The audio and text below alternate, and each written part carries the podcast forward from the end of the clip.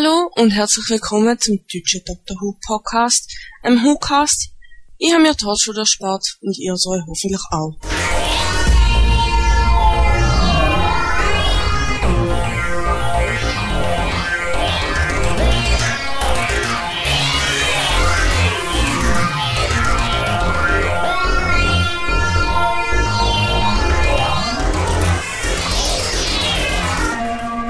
Hallo und herzlich willkommen zum Deutschen Doktor Podcast. Als allererstes mal ein ganz liebes Dankeschön an die Susi von Castaway, die uns das Intro gesprochen hat. Und ein ganz liebes Dankeschön an Harald, der heute die Ehre hat, Kolja zu vertreten. Guten Tag. Guten Tag. Was knippst du da? Oh, ich knips mit dem Pulli, tut mir leid. Ich war so nervös. Echt? So lange ist da gewesen und schon wieder Muffensausen. Nein, ich habe nur rumgespielt. Lampenfieber. Aber hallo. Aber hallo, kommen wir zu den News, um hier mal ein bisschen in Gang zu kommen. Sarah Jane hat offiziell eine zweite Staffel bekommen. Finde ich super. Also, wir wir haben auch lange noch drauf gewartet, glaube ich, auf die Nachricht.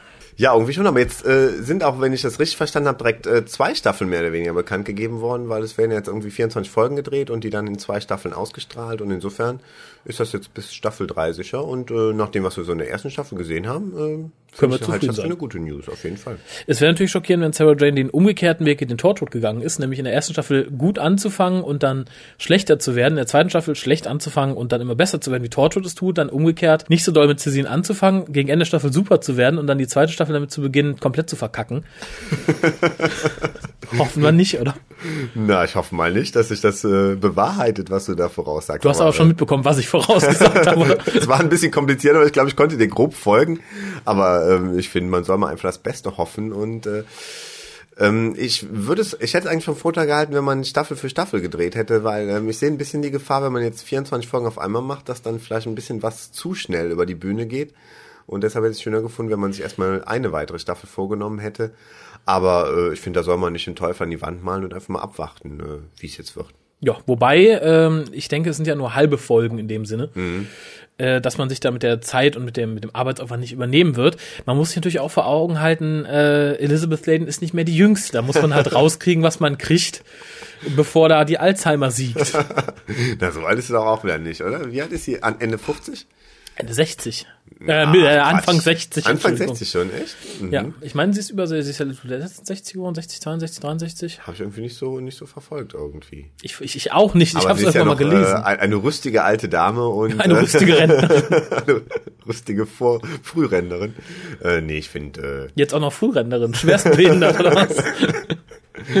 nein, ich, ich kann mir gut vorstellen, dass sie uns noch viele Jahre erhalten bleiben wird und äh, auf der anderen Seite können wir ja sagen, oh, ähm, es ist eine ältere Dame, da soll man jetzt schon. nicht genau, nicht Eine direkt Doppelfolge im Jahr. eben nicht direkt 24 Folgen drehen, sondern vielleicht erstmal 12, aber ähm, das Problem sehe ich nicht so. Also Ich denke, da ist auch eher der kommerzielle Gedanke, dass man sagt, so, wir, wir, wir quetschen da jetzt raus, was wir kriegen können.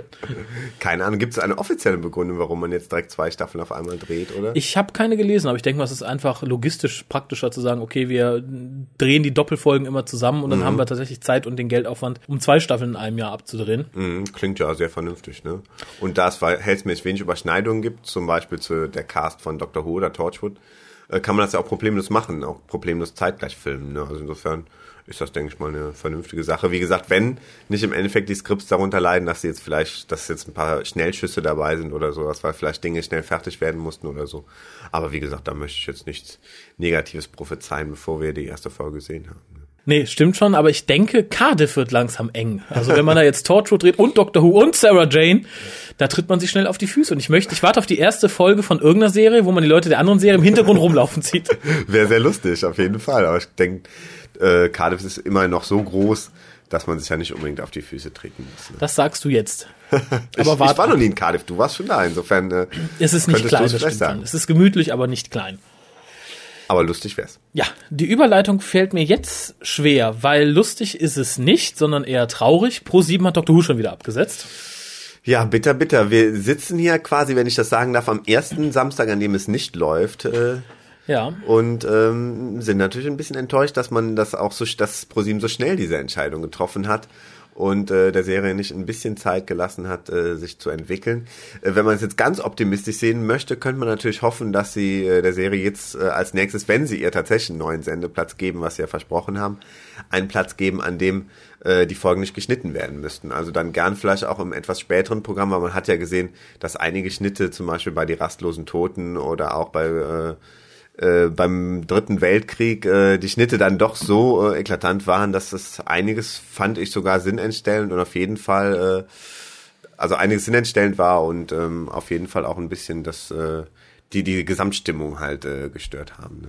Ja, auch am Anfang der rastlosen Toten war das nicht zu übersehen. Äh, meine Theorie ist ja, dass ProSieben jetzt genau das hat, was es will. Man hat die Serie eingekauft und sich dann jetzt die letzten ja, Jahre, möchte ich nicht sagen, aber doch schon das letzte halbe, dreiviertel Jahr mit Händen und Füßen dagegen gewehrt, sie auszustrahlen. Mhm. Immer mit der Begründung, nee, das ist ja kein Massengeschmack, das wird nichts, bla bla bla. Mhm. Dann hat man es geschafft, die Serie wirklich mit nur einer Woche vorab Werbung und mit einem nicht so geschickten Sendeplatz und tatsächlich der Verballerung an in Doppelfolgen, die neben der Sportschau laufen. Mhm äh, so weit schlecht zu positionieren, dass man jetzt mit Fug und Recht sagen kann, seht ihr, die Quoten sind schlecht. Mhm. Finde ich ein bisschen schade, aber wie gesagt, meine Theorie ist, Pro7 hat es nicht anders gewollt. Mhm. Ähm, ja, es kam jetzt auf, gerade zur Folge Dalek, dass auch wieder Leute mit der Synchronisation nicht wirklich zufrieden waren. Kommt auch immer wieder durch, wenn man sich jetzt so die, die, die, die Nachrufe der Serie anhört, ja, Synchro war ja auch nicht so doll, etc. pp. Sind dann im Endeffekt so immer dieselben Leute und dieselbe Richtung, aus der es schallt. Mhm ist aber teilweise vielleicht nicht so ganz von der Hand zu weisen, wenn man das Original kennt. Weil gerade bei Dalek, muss ich sagen, ist mir der Dalek ein bisschen übel aufgestoßen. Nicht, weil der Sprecher schlecht war, sondern weil der Sprecher zu gut war. Das war mein Problem. Der Sprecher hat zu viel Engagement reingesteckt. Daleks sind keine engagierten Wesen. Aber willst du jetzt echt da, darauf die, die, äh, den, den mangelnden Erfolg zurückführen. Nein, nein. Nein, also, nein, nein, aber das ist halt so der Tonus, den man überliest im Moment. Ja, die Synchro war ja eh mehr so auf Kinderebene gehalten und darum war das halt kein Erfolg, etc. pp. Sehe ich nicht so persönlich. Nee, ich denke mal, das sind mehr so diese enttäuschten Fans, äh, die jetzt äh, nicht zugeben können, okay, es ist nichts für den normalen deutschen Geschmack, die Serie, sondern es ist halt was, was Außergewöhnliches und das wollen diese Fans, glaube ich, nicht wahrhaben und wollen es jetzt irgendwo drauf schieben. Und da ist natürlich das Einfachste, es auf die deutsche Synchronisation zu schieben, weil äh, das ja nun im Endeffekt äh, der Punkt ist, in, in dem sich die Serie vom, vom Original unterscheidet. Und äh, das finde ich ein bisschen, äh, bisschen dumm, das so zu verstehen. Also äh, also es jetzt darauf zu schieben, ich denke mal, äh, die Gründe liegen wirklich äh, darin, dass die Serie einfach nicht mit den Erwartungen äh, des deutschen Fernsehpublikums äh, kompatibel ist.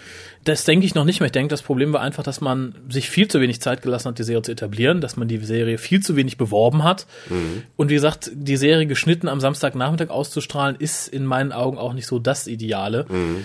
Äh, der Mystery Montag wäre, denke ich, eine schöne Sache gewesen. Dr. Who 2015, Dr. Who von mir ist auch 2215, hätte mhm. meines Erachtens mehr Chancen gehabt als am Samstagnachmittag. Mhm.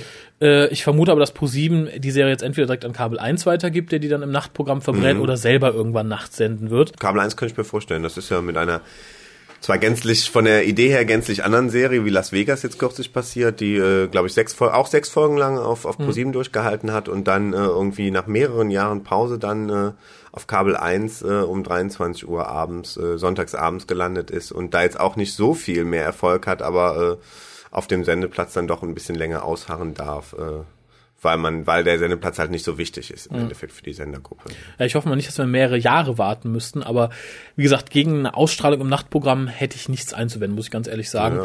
Weil ich glaube, dann kann man sich auch sicher sein, dass man so viele Gelegenheitsschauer nicht mitnimmt, sondern dass mhm. wirklich die Leute sich die Serie anschauen, die auch wirklich Interesse dran haben und nicht drei Folgen sehen, äh, die beste Serie der Welt loben, um mhm. dann drei Wochen später wieder abzuwandern, weil Big Brother doch netter ist diese Woche. Insofern Nee, wir haben ja jetzt auch schon ein paar Jahre gewartet. Insofern möchten wir ja nicht noch äh, ein paar Jahre mehr warten. Aber ich denke mal, wir Fans haben ja auch den Vorteil, äh, dass wir uns im März dann das äh, erste DVD-Set dann hoffentlich kaufen können, wenn es denn erscheint. Ja, gehe ich mal stark von aus. Bisher gibt's keine gegenteiligen Berichte, dass es mhm. jetzt irgendwie nicht erscheinen sollte. Und ich denke, wir Fans, also wir, wir alten Fans sind ja eh das Warten gewohnt. Wir haben ja theoretisch äh, mehr als nur zwei, drei Jahre auf neue Serienfolgen gewartet. Das stimmt. Insofern haben wir da ja Übung drin und brauchen uns auch jetzt vor der Warterei nicht scheuen. Nein, das stimmt. Und wir, also ich freue mich jetzt auch erstmal äh, auf die vierte Staffel, die ja hoffentlich bald beginnt und äh, dann hoffe ich, dass in Deutschland, also ich meine, dieser Pay-TV-Sender, äh, der Sci-Fi Channel, der wird es ja im Sommer wohl täglich zeigen. Ja, heißt es ja, ne? Also auch insofern, ungeschnitten. Genau, also insofern äh, kann man sich ja darauf freuen. Ich denke auch. Aber für die Leute, die was für für gegen die Absetzung von Dr. Who tun möchten. Es gibt eine Online-Petition, die hat äh, eine junge Dame aus dem Dr. Who.de Forum ins Leben gerufen, in Anführungszeichen. Sie hat sich einfach bei so einem Online-Petitionsdienst angemeldet. Mhm. Ja, da haben sich schon, ich glaube, jetzt über 1000 Leute eingetragen. Mhm.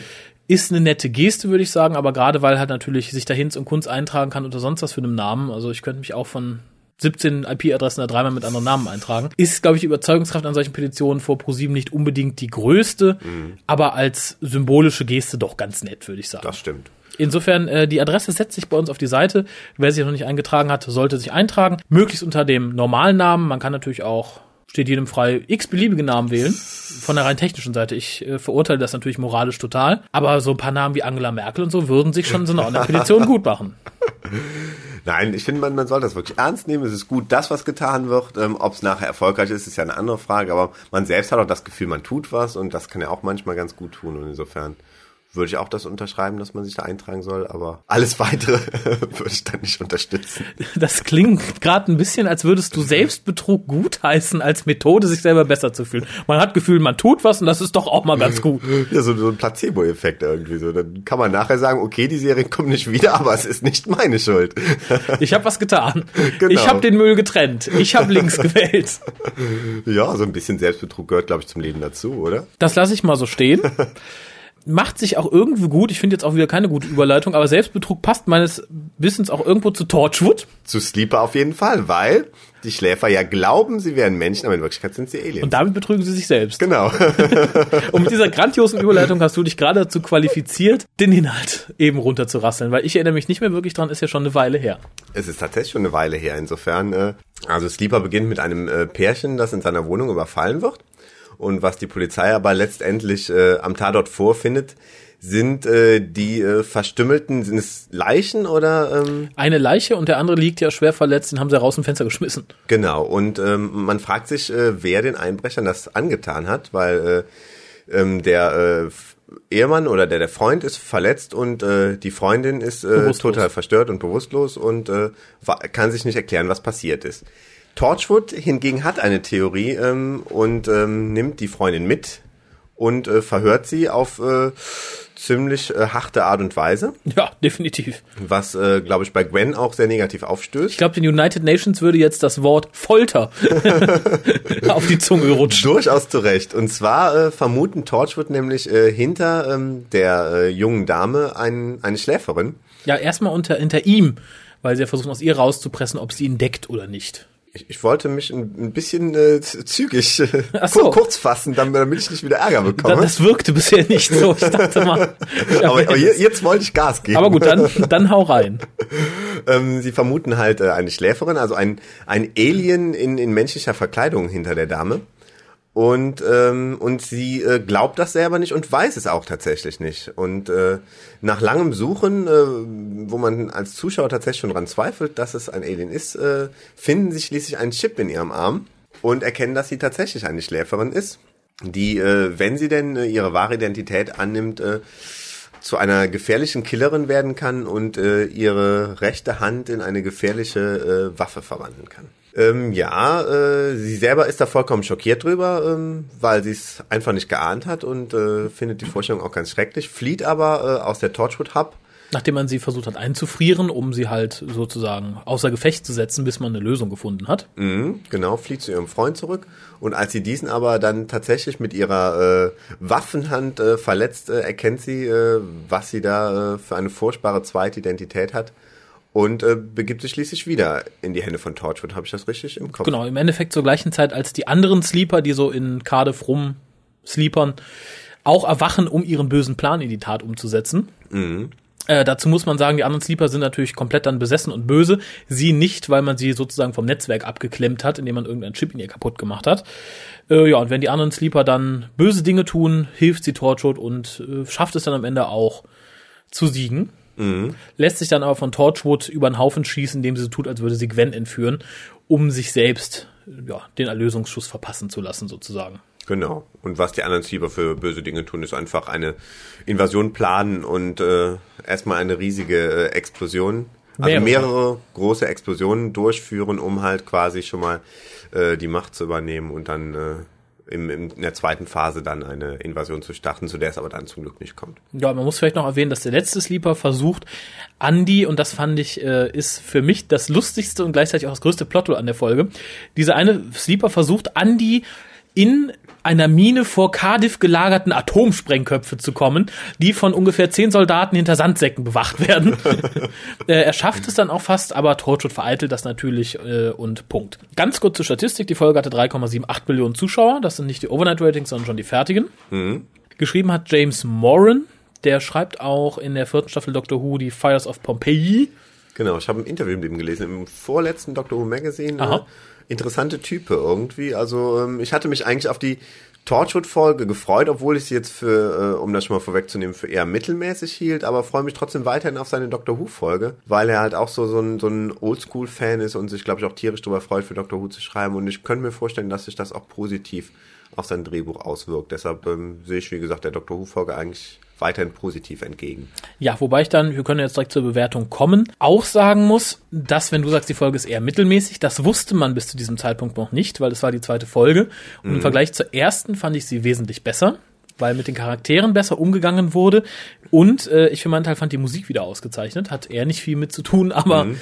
war so das Gesamtgefüge. Die Folge schnitt bei mir mit einer 4,5 ab, um nochmal unser Wertungssystem 1 bis 10 einzuführen. Mhm. Äh, und war, wie ich jetzt erkenne, so der erst, die erste Stufe in der Verbesserung von Torchwood innerhalb dieser Staffel. Mhm. Was mir bei der Folge gefallen hat, war nicht, dass das Skript so gut war oder so außergewöhnlich tiefsinnig. Man hat sich nämlich wieder, wie so oft in Torchwood in der Vergangenheit, um die Erwachsenen Erwachsenen-Themen herummanövriert.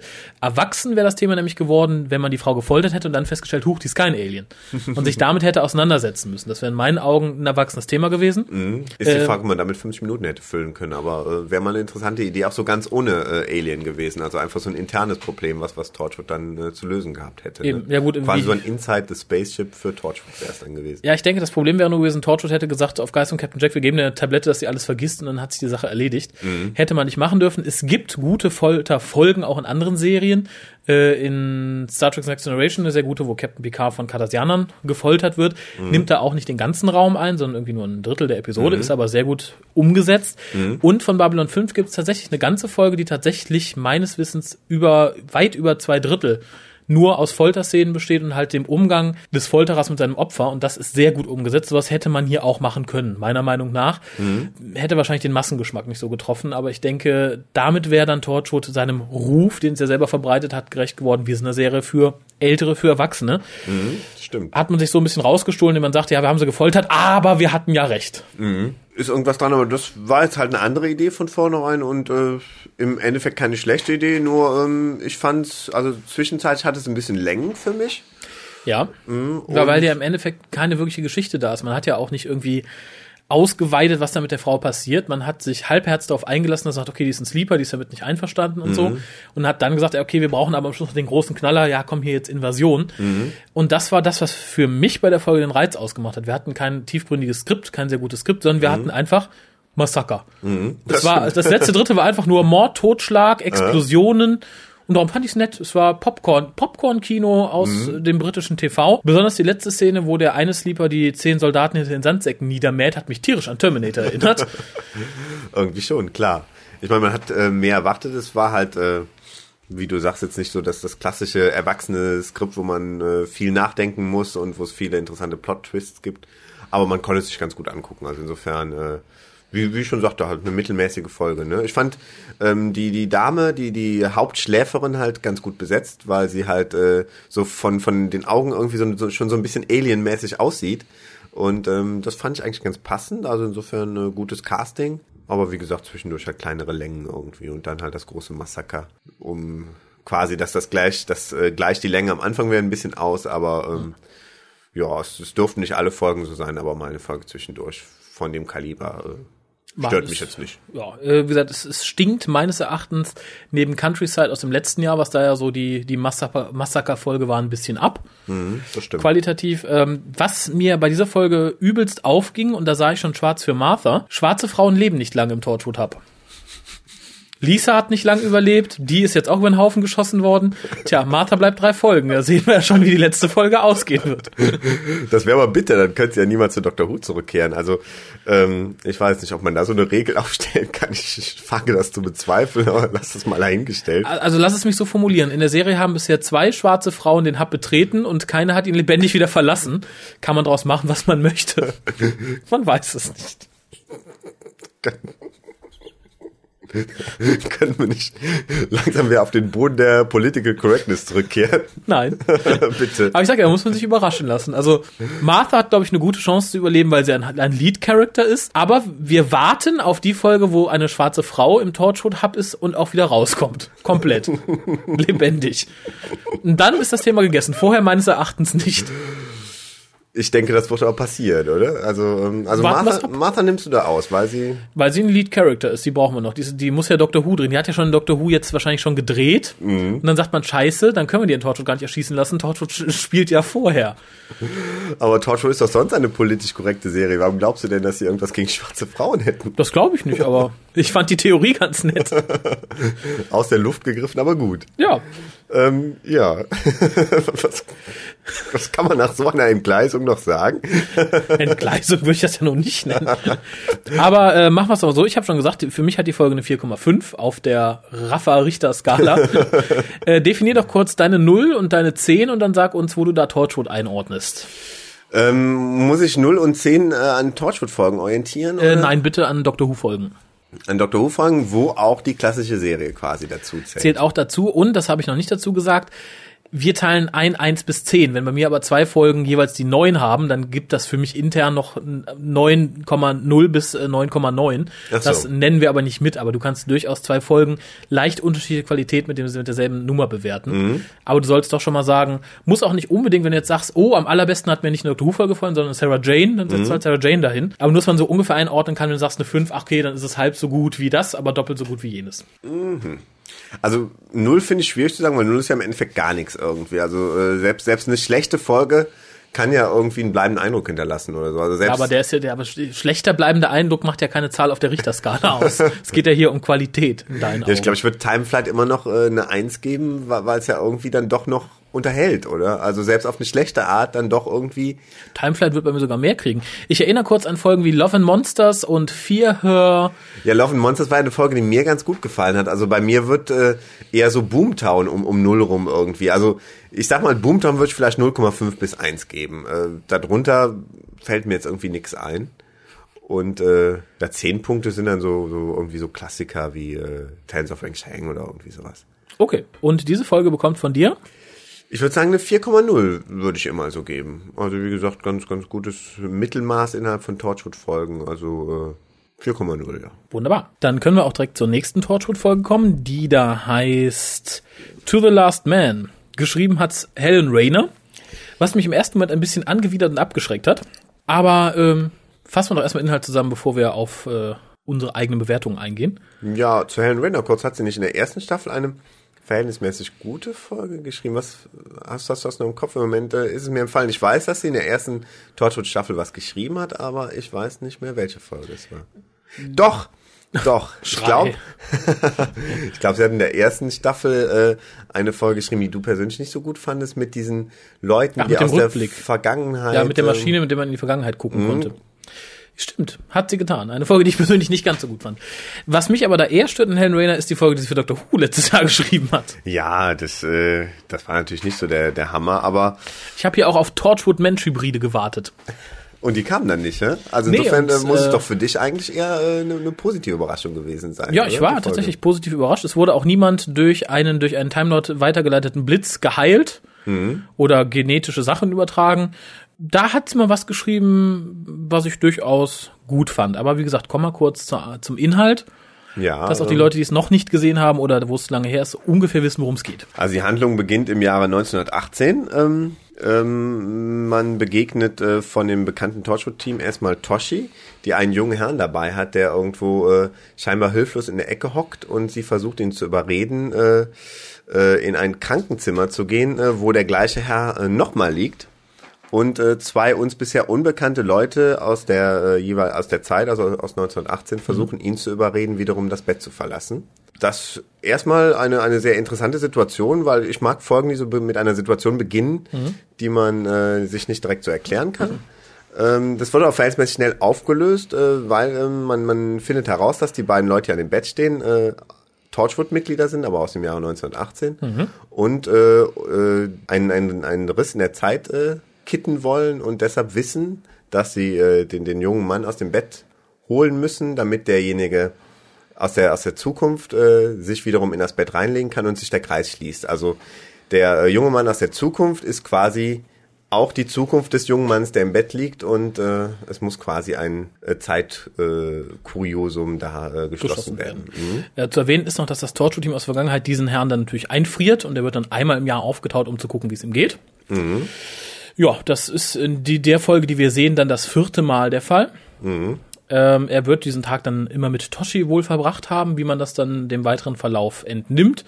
Mhm. Äh, Toshi, die ja total in Owen verschossen ist, hat sich dann, und äh, da möchte ich sagen, bravo Helen, dass wir Kontinuität komplett ignorieren, äh, auch in diesen vier Tagen, die sie mit diesem Soldaten verbracht hat, komplett in ihn verliebt und oh, obwohl sie ihn ja nur einmal im Jahr für einen Tag gesehen hat. Mhm. Das muss lieber auf den ersten Blick sein. Ja, es ist äh, im Endeffekt ist To the Last Man in, ersten, in erster Linie eine Liebesgeschichte. Also ich hatte eigentlich gehofft, äh, dass es so ein Geheimnis ist, was sich so ganz langsam auflöst, aber damit hat Helen Rainer das glaube ich nicht. Also ihr Nein. war wohl mehr nach Liebesgeschichte und äh, insofern ähm, ähm, geht es mehr irgendwie um, um Toshi und diesen, diesen jungen Mann, äh, die sich aneinander annähern, als äh, tatsächlich darum, dieses Rätsel aufzulösen. Auf der anderen Seite ist es natürlich eine Geistergeschichte, die aber, wie du auch schon in unserer Vorbesprechung sagtest, deshalb nicht so perfekt funktioniert, weil man im Endeffekt keine Angst vor den Geistern hat, also quasi von diesen äh, Schatten der Figuren aus dem Jahre 1918, die sich im äh, Cardiff oder im Krankenhaus äh, mhm. des, des, äh, aktuellen Cardiffs äh, manifestieren. Ähm, einige dieser Szenen sind zwar ein bisschen gruselig gemacht, aber in dem Moment, wo man halt weiß, diese Geister aus der Vergangenheit können dem Torchwood-Team in der äh, Gegenwart nichts Böses anhaben, äh, hat man auch so ein bisschen die Angst verloren. Also es gibt so eine Szene, wo, glaube ich, ein Einbeiniger auf, auf Gwen zustiefelt ja. und dieses Geräusch ist sehr gruselig und äh, Das findet Gwen auch. Die geht nämlich schreiend laufen. Und äh, in dem Moment hat man auch noch Angst, weil man nicht genau weiß, äh, kann der vielleicht wirklich was machen irgendwie und äh, Ja, aber selbst wenn, er würde ja nichts machen. Das ist ein armer Soldat aus 1918, der geht doch nicht plötzlich auf eine Frau in Lederjacke los, die bei ihm im Krankenhaus steht. Das stimmt. Ähm, also man darf nicht zu viel drüber nachdenken, dann ist es auch ein bisschen äh, scary, die Folge. Aber äh, sonst, wie gesagt, dann doch in erster Linie eine Liebesgeschichte und vielleicht nicht das, was man sich so von Torchwood erwarten würde. Äh, aber genau darum hat es mir, glaube ich, gefallen, weil ich finde, dass die Folge eine der ersten ist nach dem, nach dem, nach dem, nach dem Doorstep in Sleeper, in dem die Charaktere langsam wieder anfangen zu funktionieren, so wie sie am Anfang von Torchwood mhm. funktioniert haben. Und das hat mich sehr gefreut. Wie gesagt, was mir übel aufstieß, auch im Anbetracht der Folgen, die noch folgen, war halt, dass Tosh, die ja komplett in Owen verliebt ist, wie man auch in den nächsten Folgen noch weiter erfahren wird, mhm. hier so dann plötzlich in Tommy verliebt ist und so tut, als wäre, würde sich ihr ganzes Leben nur um ihn drehen. Mhm und nur er würde sie kennen. Das hat mich da schon ein bisschen gestört, jetzt im Nachhinein sogar noch ein bisschen mehr. Mhm. Äh, aber generell von der Atmosphäre ist die Story super. Plotlöcher sind ganz gewaltig vorhanden, das kreide ich auch vor Rainer an. Nämlich, das Torture-Team aus der Vergangenheit erfährt von Tosh, was es tun muss mit ihm, mhm. um den Rift zu schließen. Und diese schreiben es dann in Befehlen auf, diese mhm. Captain Jack in der Zukunft dann erst lesen lassen. Das heißt, wir haben eine Kontinuitätskette, die nicht irgendwo aufgelöst wird. Die mhm, hat kein Ende und kein Anfang. Das fand ich schade und auch die Begründung, dass dieses, dieser Timeshift zwischen 1918 und der Jetztzeit dadurch ausgelöst wird, dass das Krankenhaus abgerissen werden soll. Mhm. Ähm, hm ein bisschen strange, ne? Ja, nicht nur ein bisschen. Und ich fand auch dieses, also das, äh, das konntest du ja irgendwie besser nachvollziehen. Ich fand äh, die Idee, dass man einen, äh, einen diesen, dieses, dieses Zeitloch im Endeffekt dadurch schließen kann, äh, dass man eine Art Schlüssel mitnimmt und dann einfach es mehr oder weniger zumacht in der, in der Vergangenheit, äh, fand ich auch ein bisschen einfach gehalten, aber äh, Aber das gut, toppte es halt ja die, nicht. Das, nee, das, das, das, das Toppen in meiner, also in meiner Welt, in meiner Ansicht nach war, dass man am Ende, als er sich tatsächlich nicht traut, das Loch zuzumachen, also den, den Rift zuzumachen oder was auch immer, mhm. dass man dann nicht sagt, okay, wir schicken einen dahin, Mhm. Wäre mit Captain Jack zum Beispiel möglich gewesen, weil er sich dann einfach die nächsten 80 Jahre irgendwo hätte verkriechen können, oder die mhm. nächsten äh, 90 Jahre. Aber nein, wir benutzen eine neue Device, die, mit der es man schafft, durch die Zeit jemanden in das Gehirn jemand anderen zu projizieren. Wird wahrscheinlich nie wieder auftauchen, äh, mhm. ist wahrscheinlich auch vorher nie wieder aufgetaucht aber ist wahrscheinlich in derselben Schublade entstanden wie der rote Reset-Button aus Ende der dritten Staffel Doctor Who. Höchstwahrscheinlich. Äh, nee, das, das war keine Plot-Device, das war eine Plot-Hole-Device meines Erachtens. Äh, mhm. Äh, schade, ja, für Tosh tat es mir im Endeffekt ein bisschen leid, dass sie die für diese Folge große Liebe ihres Lebens verloren hatte. Mhm. Aber sie durfte mal wieder poppen. Nach einem lesbischen Alien hatten wir dann diesmal einen kleinen Soldaten aus der Vergangenheit. Ist ja was. Ist auch mal schön, ne? Ja, aber war meines Erachtens auch unnötig. Also man hätte da die Liebesgeschichte ein bisschen in den Hintergrund stellen können äh, und das Ganze auf einer Freundschaftsebene großziehen und sich mehr auf die Hauptaussage konzentrieren, die halt diverse Male gemacht wird. Guckt mal, äh, ich bin Soldat, ich kämpfe hier für die Menschen und für die Freiheit und hier, ihr das bringt das nichts gemacht. 90 Jahre später macht ihr denselben Scheiß immer noch. Sollte man das überhaupt tun? Lohnt sich das überhaupt? Mhm. Und da ist man nicht drauf angegangen. Nee, und das ist ein bisschen untergegangen. Aber äh, ihr merkt, ich rede die Folge schon wieder schlecht. Und äh, ich glaube, das ist auch was, äh, was ich immer tun würde, weil es mir halt insgesamt ganz gut gefallen hat. Und darum fallen mir halt so Sachen, die mir nicht gefallen, stärker ins Gewicht als bei einer Folge, die mir generell nicht gefällt. Da ist mir dann auch egal, ob ein Plothole mehr oder weniger drin ist. Aber dafür habt ihr ja eure äh, Bewertungskriterien, also eure Bewertung von 1 bis 10 eingeführt. Genau, und ich denke, auch da kann ich jetzt eben zu kommen. Ich gebe der Folge fünf Punkte. Äh, bisher hatte ich ja immer noch so, meine Highlights aus der ersten Staffel waren sechs Punkte, da kommt es noch nicht ganz ran. Aber erneut, es zeichnet sich eine Tendenz ab und das finde ich für Torchwood schon ganz erstaunlich. Äh, zumal gerade in der Charakterentwicklung und in der Charakterkonstanz äh, ist die Folge enorm gut. Und für alle Leute, die den WhoCast gerne als Truppe von homophoben Idioten bezeichnen, ich fand auch den Kuss zwischen Jack und Janto durchaus passend, der in dieser Folge stattfand und nicht äh, auf irgendeine Weise gezwungen. Und so funktioniert das Ganze nämlich, indem man nicht zwanghaft versucht, irgendeine Charakterentwicklung äh, herbeizuführen, nicht zwanghaft die freie Liebe predigt, sondern sie einfach laufen lässt. Und das funktionierte hier schon ganz gut, wird auch in späteren Folgen noch entsprechend gut fortgesetzt. Ja, ich würde, ähm, glaube ich, nicht ganz, es nicht ganz so gut bewerten. Wahrscheinlich war ich auch enttäuscht, weil ich hatte mir nach dem Trailer wirklich eine, eine gute Horrorgeschichte, also ich bin quasi doppelt enttäuscht worden. Ich habe mir nach dem Trailer eine, eine gute Horrorgeschichte vorgestellt. Das war es im Endeffekt nicht, weil man diese Geistererscheinung dann doch nicht so ernst nehmen konnte. Ich habe mir ähm, nach der äh, Pre-Title-Sequenz habe ich mir eine komplexe Story vorgestellt, wo es, wo es, äh, die sehr geheimnisvoll ist, mit Geheimnissen, die so ganz langsam aufgelöst werden. Da bin ich nochmal enttäuscht worden. Und insofern äh, kann ich danach leider nichts Besseres als eine 4,5 geben. Also äh, ja, ganz, ganz gutes Mittelmaß wieder, aber ähm, es war, es lag die Hoffnung da, dass es noch besser wird, die Staffel, und die Hoffnung ist auch nicht enttäuscht worden. Ja, da muss ich dir zustimmen. Was auffällig ist in dieser Staffel, ist, dass nicht nur der Torchwood Hub renoviert worden ist, während Jack weg war. Die haben ja jetzt äh, Jacks Büro neu gemacht und haben auch einen neuen Konferenzraum. Tosh scheint auch umgezogen zu sein aus ihrem kleinen Kabuff, in dem es mit dem Lesben-Alien getrieben hat, ist jetzt in eine schöne helle Wohnung gezogen, die wir, glaube ich, auch in der Folge reichlich von gesehen haben. Ja, doch, das stimmt. Hm, schicke Wohnung, das Ja. wahr. Aber das äh, kann ja sein, vielleicht ist sie eine Gehaltsklasse höher gestiegen und konnte sich jetzt eine bessere Wohnung leisten. Sie erzählt ja in einer späteren Folge irgendwie, dass in ihrer ersten Wohnung hätte es keine Heizung gegeben oder sowas und äh, jetzt hat sie sich so langsam hochgearbeitet quasi. Ja, wahrscheinlich, wo Jack nicht da war, ist jeder dann eine Gehaltsstufe höher gestiegen. das könnte ja sein, ne? und dann konnte jeder eine schönere Wohnung leisten. Da bin ich mal sehr gespannt auf Owens Wohnung, die ich ja schon von Anfang an sehr schön fand und die auch sehr groß war. Wie schick die jetzt ist.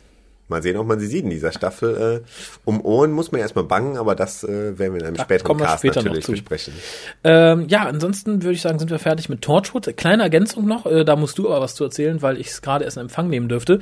Der Harald hat sich das Torchwood-Magazin gekauft. Hätte ich das vor drei oder vier Wochen sagen müssen, dann hätte es ja fast sowas gehabt, hätte ich gesagt, du hättest dir den Playboy gekauft oder das Playgirl. äh, mittlerweile bin ich ja doch etwas zuversichtlicher, aber für die Leute, die es vielleicht auch haben möchten, äh, lohnt sich, lohnt sich nicht. Wie ist es aufgebaut? Wie sieht's aus? Ich finde, wenn man das Dr. Who Magazine kennt, ist es ein bisschen ähm, informationsarm, würde ich sagen. Also man hat das Gefühl, dass auf einer Seite weniger draufsteht, äh, größere Zeilenabstände und auch vom, vom Inhaltlichen her hat man äh, teilweise das Gefühl, dass sich Dinge wiederholen. Ähm, dann hat man das Gefühl, dass, dass vieles im Endeffekt vom Dr. Who Magazine abgekupfert ist. Äh, A gibt es zum Beispiel eine Kolumne vom Headwriter, dass der äh, Dr. Who Magazine schreibt ja Russell T. Davis äh, in fast jeder Ausgabe. Hier ist es halt Chris Chibnall, der schreibt. Ähm, es gibt genauso wie im Dr. Who Magazine einen Comic. Also es ist so ein bisschen so äh, wie der kleine, etwas äh, blassere Bruder vom Dr. Who Magazine und äh, man kann sich, also man kann sich natürlich das erste, die erste Ausgabe mal bei eBay bestellen, aber ähm, ich denke nicht, dass ich es jetzt regelmäßig kaufen werde, wie es beim Dr. Who Magazine der Fall ist. Dafür finde ich es dann doch wieder nicht hochwertig genug. Ja, es erinnert mich ein bisschen an das Doctor Who Magazine von vor so zehn Jahren ungefähr. Da habe ich mir das ja auch ab und zu gerne in London geholt, wenn ich da war. Und ähnlich auch die Papierqualität, äh, das ganze Layout an sich wirkt halt ein bisschen so wie das Doctor Who Magazine vor zehn Jahren. Angenehm zu lesen, aber halt hier, du man hat halt nicht so viele Background-Infos wie bei Doctor Who. Man hat halt nicht x tausend Bücher, x tausend klassische Folgen. Man hangelte sich halt so ein bisschen zwischen äh, den ersten sechs Folgen hin und her, vor und hinter der Kamera. Äh, und das schlägt sich, glaube ich, auch so ein bisschen im Inhalt nieder, ohne den jetzt groß gesehen zu haben. Mhm. Das, äh, das mag es gut treffen irgendwie. Also ich denke mal, das Doctor Who Magazine war vor zehn Jahren äh, natürlich rein optisch äh, wahrscheinlich auf einem ähnlichen Standard, aber ich fand es inhaltlich dann doch zumindest größtenteils, äh, es, es gab damals einen Redakteur, wo ich sagte, okay, der, der bringt nicht so die Faszination für die Serie rüber. Aber äh, selbst zu den Wer? Zeiten. Ja, wer war das? Äh, war das zur Zeit von Gary Gillett? Ich bin mir nicht mehr ganz sicher. Aber irgendwann kam so eine Phase, wo ich äh, nicht mehr so gerne drin las, weil man einfach merkte, da kommt jetzt die Faszination für die Serie nicht so rüber, wie es früher der Fall war. Und äh, trotzdem fand ich es inhaltlich meistens halt eigentlich recht gut und äh, wie gesagt, dieses Torchwood Magazine hat mich jetzt nicht so umgehauen, aber ich habe es jetzt auch noch nicht ganz durchgelesen, sondern mehr durchgeblättert und äh, bin natürlich auch bereit, mich noch positiv überraschen zu lassen. Also eher was für die geneigten Fans. Für die Fangirls gibt's eine schlechte Nachricht. Kein äh, aufklappbares, lebensgroßes, nacktes Captain Jack Poster drin. Zumindest nicht in der ersten Ausgabe. Nee, ist aber für die zweite Ausgabe nicht angekündigt, soweit ich weiß. Nee, oder? noch nicht, aber es gibt ein Interview mit äh, James Masters, glaube ich, in der ersten Ausgabe. Oh, Insofern- hört ihr das, Fangirls? Also schnell bei Ebay gucken, nicht, dass ihr das verpasst. Äh. genau. ähm, ja, apropos Fans, um jetzt nicht nochmal Fangirls zu sagen. Wir haben Post und die wird der Harald jetzt vorlesen, weil er ja Colliers Job einnimmt. Ich frage mich, äh, wenn ich mal weg bin, wer ersetzt mich? Ne, niemand im Endeffekt. Du bist äh, unersetzbar. Und das wolltest du doch nur hören, Das oder? wollte ich hören und während ich jetzt langsam vor mich hinschluchze vor Glück, liest doch einfach mal den ersten, die erste E-Mail vor, die wir bekommen haben. Die erste E-Mail ist von Matze. Ähm, Matze schreibt, Hallo Hukas-Team. Ein großes Lob für eure letzten Sendungen, die mir mal wieder ein überraschendes Lachen in der S-Bahn entlocken konnten. Besonders unterhaltsam waren die Folgen 58 und 60, mit denen ihr das Dr. Who-Jahr gut einstimmen konntet. Leider waren die Einschaltquoten für die ersten zwei Folgen ja nicht so berauschend. Damit meint er jetzt wahrscheinlich die Fernsehfolgen, nicht die Ja, ja. Hukas-Folgen. Ne? Nee, nee, die, sind, die waren super. Ja. Es werden immer meckern. mehr, es ist erstaunlich. Die Community wächst. An der Synchronisation kann es ja nicht gelegen haben, die fand ich wirklich hervorragend. Ganz meine Meinung. Fast meine Meinung. Sehr schöne Übersetzung und die Stimmen waren auch alle passend. Es wundert mich eigentlich, dass Pro7 bei der guten Synchronisation nicht doch den 20.15 Uhr Platz wählte. Eine Sache hat mich allerdings doch gestört. Wieso müssen sich alle mit sie anreden? Ich denke mal, dass der Doktor fesch genug ist für ein Du, zumal die Zielgruppe ja sowieso etwas jünger ist. Alles in allem bin ich wirklich zufrieden und hoffe, dass Dr. Who noch einige Einschaltquotenrekorde brechen wird. Euch ein schönes Dr. Who-Jahr, Matze. Dazu muss ich sagen, als ich die ersten, also äh, anders ausholen. Ich, ich bin ja durch Doktor an die, durch die deutsche Synchro gekommen und da hat der Doktor ja auch fleißig gesiezt und der Companion hat auch immer gesiezt. Es hieß, Ace können Sie, Doktor können Sie, Professor können Sie, etc. pp. Äh, Das habe ich im Laufe der Zeit ein bisschen verdrängt und habe dann später, als ich mich selbst ein bisschen mit der Serie beschäftigte und auch jetzt kommt's, das jetzt kommt der Aufschau, selber Geschichten geschrieben habe. Oh, ich habe Fanfiction geschrieben, Wahnsinn, oder? Äh, da waren ich aber keine kopulierenden Menschen drin. Nein, nein, Fanfiction tatsächlich mit FIC, nicht FICK. Ähm, da habe ich tatsächlich auch ein bisschen überlegt, wie ich es denn mache, weil ich persönlich fand zu der Zeit schöner, wenn der Doktor seine Companions duzt und sie ihn siezen. Weil ich finde, es ist durchaus, der Doktor ist eine Autoritätsfigur, zumindest gewesen, bis David Tennant ihn gespielt hat.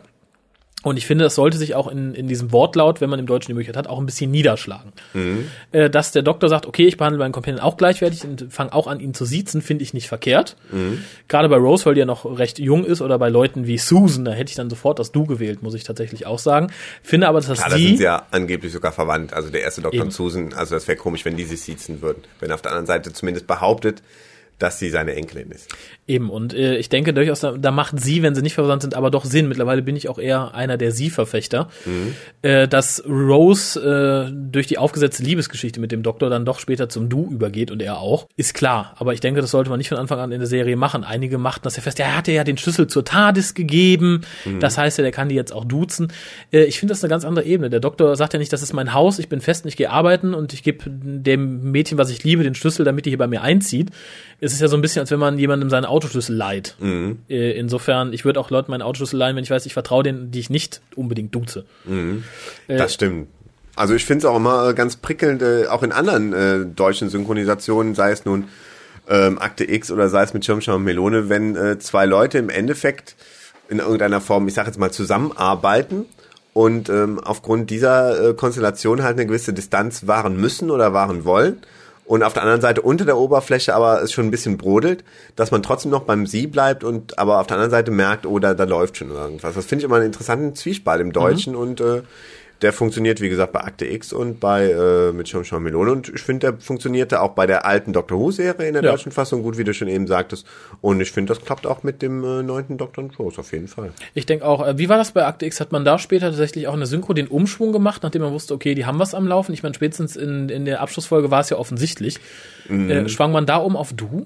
Man ist irgendwann dann tatsächlich zum Du übergesprungen. Das ist natürlich eine schwierige Entscheidung. Auf der anderen Seite, ich glaube, die beiden kriegten sogar schon ein Kind, ne, oder? Also irgendwie, also die waren sich ja zumindest sehr nah. In der, in der letzten Folge, äh, die letzte Szene, Ja. da liegen sie auch zusammen am Bett irgendwie und, und, und kuscheln und äh, insofern, da musste man ja zum Du übergehen. Aber man ist wirklich so last minute, glaube ich, erst zum Du übergegangen. Finde ich nicht verkehrt. Ich denke, es ist immer schwierig, gerade für die zu, für die Gelegenheitszuseher, äh, weil man ja so den Moment auch nicht festmachen kann. Man hat ja keine Szene, die man sagt, ach, sollen wir uns nicht duzen? Gi- gibt es im Englischen, kann es ja nicht geben Mhm. Ja, ja, im Englischen. Äh, insofern äh, schwierig, aber gerade für Dr. Who fand ich es nicht verkehrt. Natürlich hätte man im Laufe der Zeit dazu übergehen müssen, dass sie sich duzen, äh, ohne Frage. Was ja im Endeffekt gemacht worden ist, was ich auch ganz gut finde, ist, dass in Momenten, wo sie sich sehr nah fühlen, dass sie dann doch zum Du übergehen. Also das sah man ja zum Beispiel schon in äh, der Dritte Weltkrieg. Da fand ich es meines Erachtens zu früh, weil sie danach auch direkt wieder zum Sie übergehen. Und man natürlich dadurch, dass es halt die Schauspieler sind, da auch keinen emotionalen Hintergrund sieht. Was normal könnte man sagen, oh, jetzt habe ich sie geduzt äh, und so ein bisschen verlegen gucken oder dass, dass sich das irgendwie äußert, fand ich da nicht in Ordnung. Aber wenn man sagt, okay, irgendwie nach Folge X, ich denke mal nach Father's Day, vielleicht auch zwei, drei Folgen später, äh, spätestens nach The Doctor Dances, da wäre ich komplett zum Du übergegangen, weil da man sagen konnte, okay, das sind halt hier Ja, das ist aber wirklich schwierig, wenn du dann irgendwie Dr. Dances damit beendest, dass die beiden sich noch siezen und dann bei Boomtown sich beide schon duzen. Ja, aber gerade da passt es, weil sich dann alle duzen können, weil es ja dann jetzt die nette Community ist. Das ist ja dann Jack und Rose und der Doktor und die sind jetzt schon schon ein bisschen länger unterwegs für Du Boomtown, haben ja auch schon die eine oder andere Whirlpool-Party gefeiert. Trotzdem wird man es, glaube ich, als Zuschauer sehr befremdlich finden irgendwie. Wenn Ja, er plötzlich vom... Dann hast du den Bruch ja immer wird. irgendwo. Also du, du, du sagtest ja selbst, irgendwann muss, müsste man wechseln. Nee, in bestimmten Momenten äh, wird ja gewechselt. Das, das finde ich auch sehr, sehr passend. Aber wo irgendwie. würdest du denn bei Doctor Who in der ersten Staffel komplett wechseln wollen? Innerhalb der ersten Staffel würde ich gar nicht wechseln wollen. Also werden sich am Ende knutschen und küssen und sagen, ha, oder wann würdest du, andere Frage, wann würdest du innerhalb der zweiten Staffel wechseln wollen oder der dritten? Weiß ich nicht, ich würde es, glaube ich, beibehalten. Also Bis zum Ende, Rose, ich liebe sie. Ja, in solchen Momenten dann wieder äh, zum Du wechseln, wie es halt, wie gesagt, beim... Äh, ich finde das schon sehr passend irgendwie. Also wenn... Das dann wäre es aber eine sehr, also ich, bin ja dafür. Ich fand die Liebesgeschichte zwischen dem Doktor und Rose ja eh immer ein bisschen extrem billig und schlecht abgekupfert von der Liebesgeschichte zwischen Charlie und dem Doktor. Äh, insofern wäre ich da auch gerne beim Sie geblieben, aber äh, dann wäre es ja doch eine sehr kalte Beziehung gewesen zwischen, weil wenn sie sich eigentlich immer siezen und nur in kurzen emotionalen Momenten duzen. Nee, also ich finde, äh, was du eben sagtest, schon schon durchaus vernünftig, dass im Endeffekt äh, es, es kann ja nicht diesen Satz geben, äh, dass dass sich dass einer dem anderen das Du anbietet. Insofern finde ich schon am konsequentesten, wenn man dann, wenn man es dann auch wirklich durchzieht, ne? Das, äh, also du, du hast ja immer gern so Charakterentwicklungen. Ich meine, die gibt's natürlich in der Serie auch. Aber ähm, ich finde, man muss theoretisch sich auch irgendwie eine Folge aus der zweiten Staffel angucken, ein, eine Einzelfolge und danach eine Folge aus der ersten Staffel.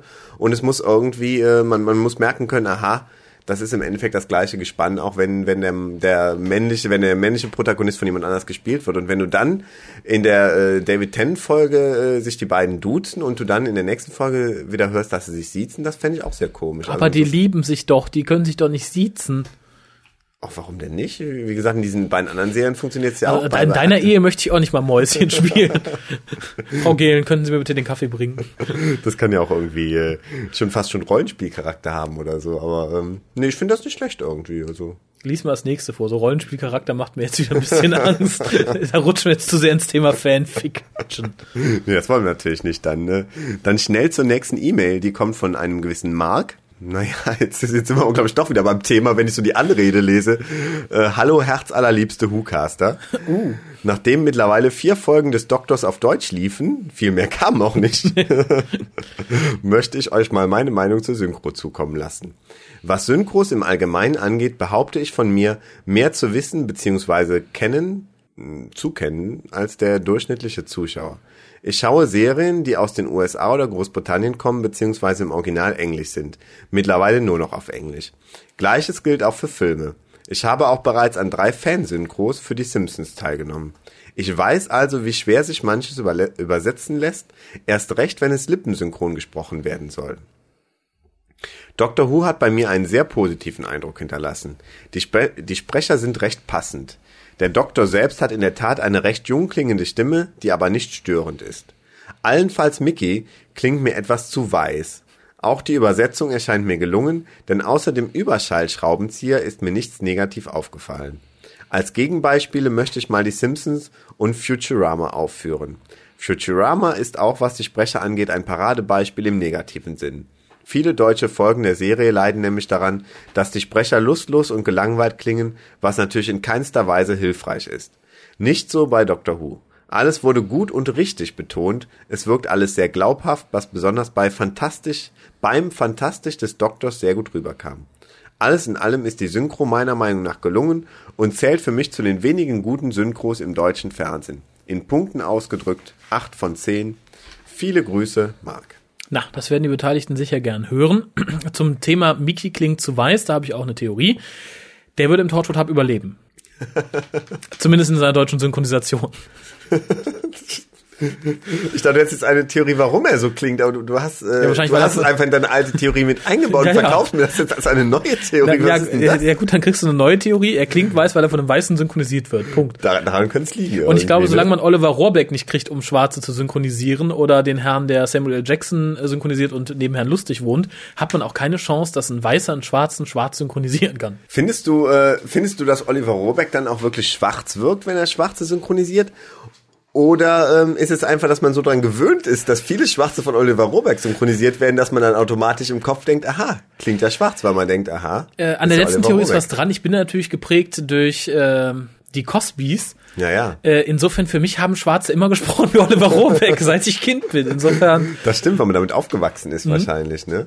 Mhm. Ja. Ähm, keine Ahnung, also äh, wüsste ich jetzt nicht, ähm, ist die Frage, wie, wie der Marc sich hier das vorstellt. Vielleicht kann er ja mal ähm, einen Spruch von Mickey aufnehmen, so wie er ihn sich schwarz gesprochen vorstellt Yo, brother, und an den Hukas schicken irgendwie. that's my fucking girl, you fucking doctor. Dann, dann können wir uns äh, vorstellen, was er so meint, oder? Ja, das ist eine gute Idee. Ansonsten kann ich ihm aber auch nicht mehr viel hinzufügen. Also ich denke, über die Synchro ist schon viel diskutiert worden, gerade im Forum von drwho.de. Wie gesagt, acht von zehn kann ich unterschreiben, bis auf wenige Ausrutscher. Äh, fand ich die Synchro sehr gut. Bleiben wir jetzt aber die nächsten Wochen erstmal vor verschont, in Anführungszeichen, weil wir ja eh nichts Neues zu sehen kriegen. Das stimmt. Insofern warten wir auf die DVD-Veröffentlichung und dann können wir noch mal richtig auf die Kacke hauen, wenn wir alles gesehen haben. Ja, aber erstmal ähm, Ja, an dieser Stelle, vielleicht, wenn er zuhören sollte, wenn Herr Taschner sich äh, bezüglich der Synchro irgendwie noch äußern möchte oder mal ein längeres Gespräch darüber führen, er ist herzlich eingeladen, wenn er mal in der Gegend ist, vorbeizukommen, ja, um sich dann mit äh, mir, gegebenenfalls dir oder mit Kolja ein bisschen näher auszutauschen. Wenn er mag, kann man dann vielleicht auch näher auf ein paar Sachen eingehen, die die Leute bis dahin an der Synchro auszusetzen, in Anführungszeichen hatten. Weil ich denke mal, wenn die DVD draußen ist, wird es da mehr Fragen und mehr Anmerkungen geben. Vielleicht kann man die an einem schönen Gesprächsnachmittag im Hookast klären. Ist ja vielleicht durchaus eine sinnvolle Sache. Zumal man sich dann auch nicht totreden kann. Dann hat man einmal eine Frage und einmal ein Statement dazu und dann ist erstmal gut. Weil ich denke, gerade in puncto Synchro und Synchroarbeit ist im Dr. Forum nicht nur viel geredet worden, sondern auch viel zerredet worden. Das war dann sozusagen eine Endlosschleife. dann ist die Idee natürlich vernünftig, das mal irgendwie komprimiert dann irgendwie in einer Sendung auf den Punkt zu bringen. Ne? Eben, aber sollte sich da irgendwas ergeben, werde ich natürlich die Hörer auf dem Laufenden halten. Äh, vielleicht kann man wirklich sagen, okay, schickt Fragen, die ihr zu Synchro habt oder Anmerkungen, die dann hier entsprechend abarbeiten. Ich meine, ich und Kolja und du wahrscheinlich werden es sowieso tun, wenn wir hier sitzen. Wer sich da auch immer anschließen mag, von Beteiligten oder Nicht-Beteiligten, kann das gerne tun. Ja, dann sind wir auch am Jo. Ende der Post und damit auch fast am Ende des Casts. Ich möchte noch auf zwei Sachen hinweisen. Und zwar einmal darauf, dass die Webseite vom WhoCast jetzt ein bisschen neu gestaltet ist. Die 2007er Sachen sind auf einer Extra-Seite. Wir haben ein bisschen mehr Links äh, rechts im Feld und so weiter und so fort. Hurra! Ich werde auch langsam anfangen, die Frapper Map offline zu nehmen, weil die mich irgendwie aufregt. Das System, seit die umgestellt haben, ist in meines Erachtens irgendwie ein bisschen doof. Das ist sehr gut, dann brauchst du kein schlechtes Gewissen mehr zu haben, dass ich nicht draufstehe, weil dann, wenn sie irgendwann eh weg ist. Du hast ja auch kein schlechtes Gewissen, dass du den WhoCast erst bis zur Folge 41 gehört hast. Ich dachte, da wärst du resistent. Nee, ich hatte ein schlechtes Gewissen, aber irgendwie, äh, mein alter Rechner äh, wollte nicht die, die Frapper-Map äh, so bearbeiten, wie ich das wollte, und dann habe ich es irgendwann aufgegeben. Das und, liegt, glaube ich, äh, nicht in deinem alten Rechner. Selbst ich habe ein bisschen Probleme mit der Frapper Map, darum möchte ich sie auch loswerden. Suche aber nach einem adäquaten Ersatz. Vielleicht gibt es irgendwas ähnliches, wo man sich eintragen kann mit Ort oder mit Bild oder so, dass man zumindest mal sieht, wer uns so hört. Dann vielleicht äh, weiß auch jemand von den Leuten, äh, die uns da hören, eine Lösung und kann uns die mitteilen. Das ist eine gute Idee. Info Ja. at hukas.de. Ich war diesmal schneller. äh, wenn ihr da eine Möglichkeit habt, irgendwas wie, irgendwas wie die Frapper Map. Muss nicht genauso sein, vielleicht auch irgendwie, keine Ahnung. Vielleicht ist es auch die Mapper-Frap oder so. Die, die Mapper-Frap oder die MP3-Map oder keine Ahnung. äh, wie gesagt, info.tukas.de. Wenn ihr dann auf unserer Webseite seid, wird euch auch direkt das, die zweite Sache auffallen, die ich erwähnen wollte. Wir haben einen zweiten Podcast, in Anführungszeichen. Und zwar den New to Who. Das soll eine Art Einsteiger-Guide werden für Leute, die halt jetzt erst zu. Who gekommen sind oder noch nicht ganz so lange dabei sind. Und ist im Endeffekt wirklich ja, ein Einsteiger-Guide, wie der Name schon sagt. Soll einfach ein paar Begriffe erklären, ein bisschen Hintergrund erklären. Ihr könnt natürlich gern Fragen stellen, die ihr habt, aber ansonsten wird so pro Folge, die im Schnitt fünf bis zehn Minuten lang sein sollen, immer ein Begriff kurz erklärt, auch im Rahmen der Serienhistorie. Zum Beispiel, wer ist der Doktor, was ist eine TARDIS, was tut sich so auf Gallifrey, wer sind die Daleks, Eine So vortreffliche Essentials. Idee, auf jeden Fall. Das, äh, da bin ich mal sehr gespannt drauf. Wunderbar. Für die Leute, die sich technisch da ein bisschen äh, versierter fühlen, der Podcast hat einen eigenen RSS-Feed, läuft also nicht über den RSS-Feed des WhoCastes, also müsst ihr ihn auch gesondert abonnieren. Das Ganze liegt bei Safecast, RSS-Feed ist auf der Seite verlinkt und sollte dann auch über iTunes abonnierbar sein in den nächsten Tagen. Äh, Also hört mal rein, Kommentare wie immer willkommen und natürlich auch Fragen da auch an info.hucast.de. Ja, ich würde sagen, da sind wir durch. Wunderbar. Der Harald bleibt hier aber noch sitzen. Wir nämlich jetzt gleich direkt im Anschluss den nächsten WhoCast auf, in dem es um die nächsten drei Torchwood-Folgen geht. Das geht ja jetzt Schlag auf Schlag. Ja, das ist WhoCast Massenproduktion. Ich fühle mich wie am Fließband. ja, mit diesen Worten lassen wir euch dann erstmal für eine Woche stehen. Im Regen. Ja, WhoCast los. ja, die Leute müssen ja auch mal was anderes zwischendurch machen. Und es gibt immer noch New to Who. Zwar kurz, aber äh, zumindest von denselben Leuten. Schaltet also mal äh, den Computer jetzt aus nach dem WhoCast und äh, geht mal in die frische Luft. Ist schönes Wetter draußen. Ja, ne? Har Harald Gehlen lustig hat gesprochen. Also Genau. abschalten.